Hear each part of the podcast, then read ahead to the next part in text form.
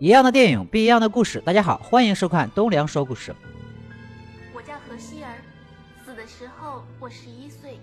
今天给大家说一个女孩被继父侵犯，却被母亲失手打死的故事。短暂的生命，故事的背景是一场朋友聚会，谈起了如今的娈童案越来越多。重案组的猫姐回忆起自己经手过的一起娈童案。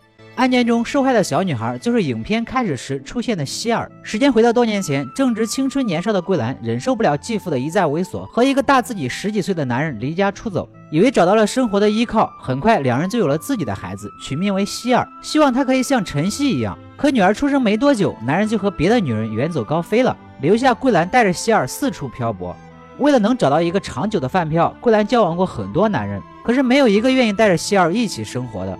直到女儿十一岁这一年，桂兰结识了现在的男友阿强。这个表面温柔善良的男人，却是一个下流无耻的禽兽，早已对年幼的希尔另有所图。等到夜晚桂兰睡死过去的时候，他便开始对希尔进行侵犯，还不知廉耻地告诉希尔，被自己的老爸搞总好过被外面的男人搞，忍一忍，很快就过去了。希尔很害怕，不敢将这件事情告诉任何人。他唯一能做的，只是在睡觉前多穿几条内裤。可越是这样，阿强就愈加的肆无忌惮。无法忍受的希尔只能在桂兰面前更换内裤，希望可以引起母亲的注意，帮助自己摆脱这个恶魔。可是桂兰总是刻意逃避现实。其实桂兰早就察觉到男友阿强在侵犯自己的女儿。可她不愿意失去这个好不容易找到的靠山，只是当做不知情，悄悄地擦去床单上阿强留下的痕迹，眼睁睁地看着女儿每天都要穿九条内裤，也不闻不问。日子就这样一天一天的过着，直到某天，忍受不了的希尔将自己受到侵犯的事情明示了桂兰。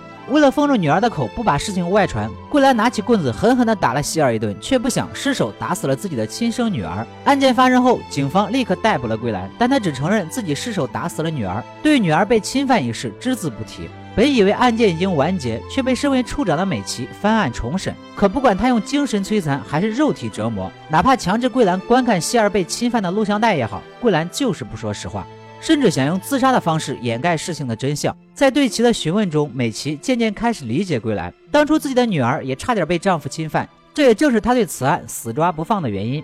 于是她开始静下心来和桂兰交流，最终桂兰终于说出了事情的真相。据有人调查说，世界上百分之六十几的女童童年都有过性骚扰以及被继父强奸的事情。她们大多数选择沉默不语，不反抗，以为退让就可以让罪恶的手终止。最终，大多数都酿成悲剧，而成为悲剧主角的她们，又会导致了别人的不幸，比如说自己的子女。好了，今天的故事就说到这里。喜欢我的朋友，记得点赞、评论、关注一下。我们下期再见。